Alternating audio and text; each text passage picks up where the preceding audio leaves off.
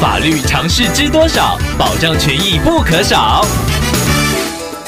欢迎收听《法律知多少》时间，我们请到台湾瑞银法律事务所律师郑瑞伦来为您解答法律上的疑惑。各位听众朋友，大家好，我是郑瑞伦律师。郑律师您好，听众朋友 Amber 透过官网留言板想要请问您，如果是把买来的医用口罩自行印上图案做装饰后贩卖，并且跟消费者说这是一般非医疗口罩，再加上贩卖者本身没有医疗器材的贩卖执照，想要请问这一的举动是否已经违法了呢？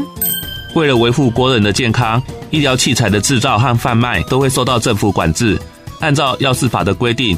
医疗器材的贩售业者应该向直辖市或县市的卫生局申请核准登记，缴纳执照费，领得许可执照之后，才可以贩售给民众。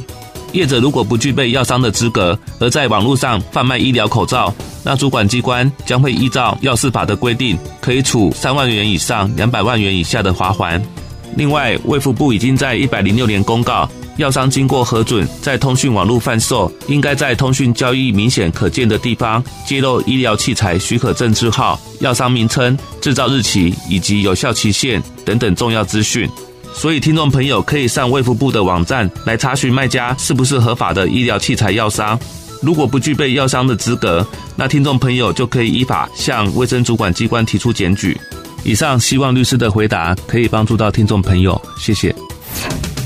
法律知多少？小小常识不可少，让您生活没烦恼。